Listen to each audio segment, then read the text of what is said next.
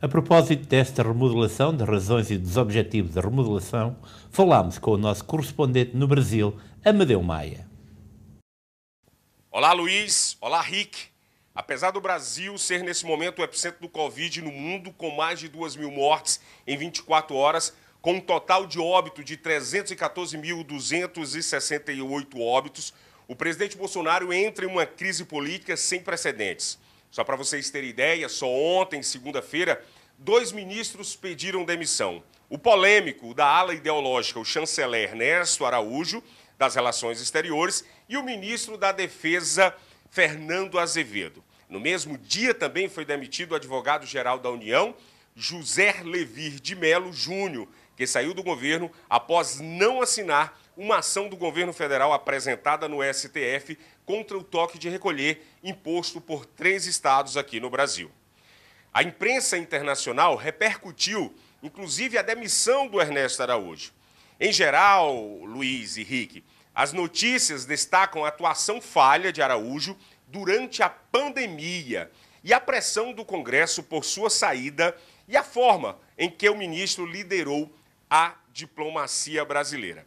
Só para vocês terem ideia, o site português Diário de Notícias cita a pressão do Congresso Nacional pela saída de Araújo por causa, entre outros motivos, da falha na aquisição de vacinas durante a pandemia. Agora, a notícia que mais repercute dentro do Brasil, Luiz Henrique, foi a demissão do ministro da Defesa, Fernando Azevedo. Pela primeira vez na história do Brasil, os três comandantes das Forças Armadas, depois de uma reunião tensa, pediram renúncia, pediram uma renúncia, inclusive conjunta, por discordar do presidente da República. Sai do governo os comandantes do Exército, general Edson Pujol, da Marinha, almirante Iques Barbosa Júnior, e da Aeronáutica, o brigadeiro Antônio Carlos Moretti Bermudez. Os três comandantes uh, tinham demonstrado já há um tempo atrás nos bastidores extrema irritação com que a forma personalista como o, o, o presidente Jair Bolsonaro vinha tratando as Forças Armadas. Durante a condução da pandemia, uh, por diversas ocasiões, o presidente Jair Bolsonaro chamou as Forças Armadas de meu exército. Isso tinha incomodado e tem incomodado bastante o alto comando militar aqui no Brasil. Agora, esse alto comando foi todo trocado.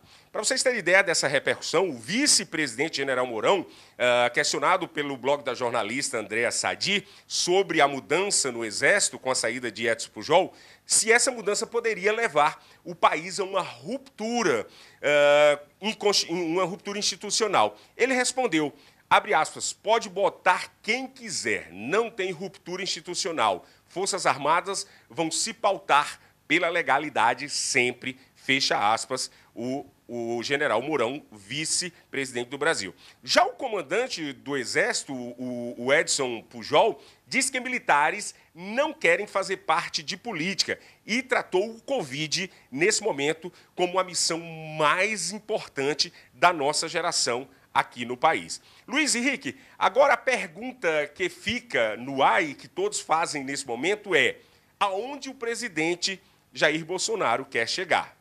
Luiz Henrique. Excelente trabalho, Amadeu, mas a resposta sobre o Bolsonaro compete de facto aos brasileiros, porque existe de facto uma grande fricção entre uma, uma, uma parte da sociedade brasileira e outra. Portanto, em maus lençóis está Bolsonaro, isso não haja dúvida.